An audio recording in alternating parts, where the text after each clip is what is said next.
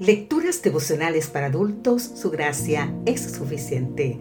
Cortesía del Departamento de Comunicaciones de la Iglesia Dentista del Séptimo Día Gascue en Santo Domingo, capital de la República Dominicana.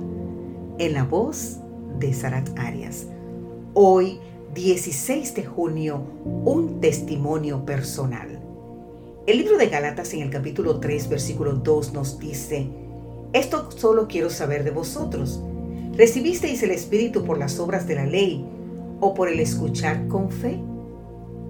En los 60 versículos de los capítulos 3 y 4 de Gálatas tenemos el mensaje más poderoso de Pablo, defendiendo la salvación por la gracia y la justificación por la fe, advirtiendo y amonestando contra el legalismo.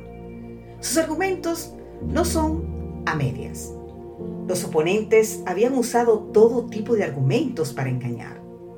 Él iba a usar todo el peso de la verdad para salvar. Pablo presenta como argumento en favor de la verdad el propio testimonio de los Gálatas. Ellos se volvieron a creyentes al mirar el Evangelio y se volvieron insensatos al dejar de mirar el Evangelio. La palabra clave está en la pregunta de Pablo en Gálatas capítulo 3 versículo 4 y dice, ¿tantas cosas habéis padecido en vano? El apóstol habla acompañado a estos creyentes en sus primeros pasos. Sabía de su experiencia transformadora y cómo habían salido de las tinieblas a la luz admirable del Evangelio. Y ahora, la llegada de los legalistas fascinó a los Gálatas Pablo los trata de insensatos, no en el sentido de inicuos, sino en el sentido de espiritualmente atrasados. Pablo fortalece su argumento al decir que habían visto al Cristo crucificado y que oyeron, creyeron, obedecieron y nacieron en la familia de Dios.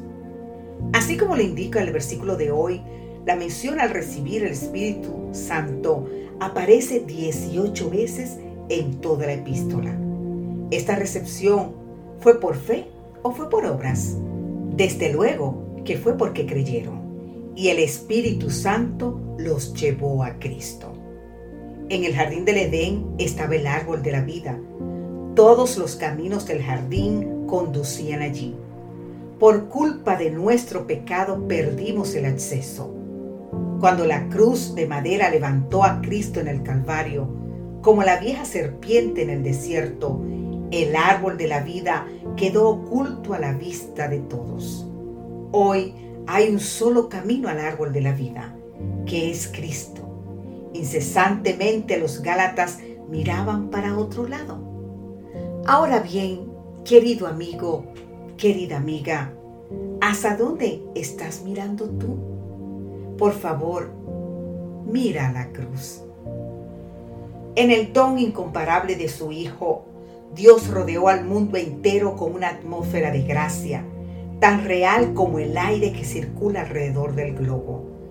Todos los que decidan respirar esta atmósfera vivificante vivirán y crecerán hasta alcanzar la estatura de hombres y mujeres en Cristo Jesús. Que Dios te bendiga hoy en gran manera. Amén.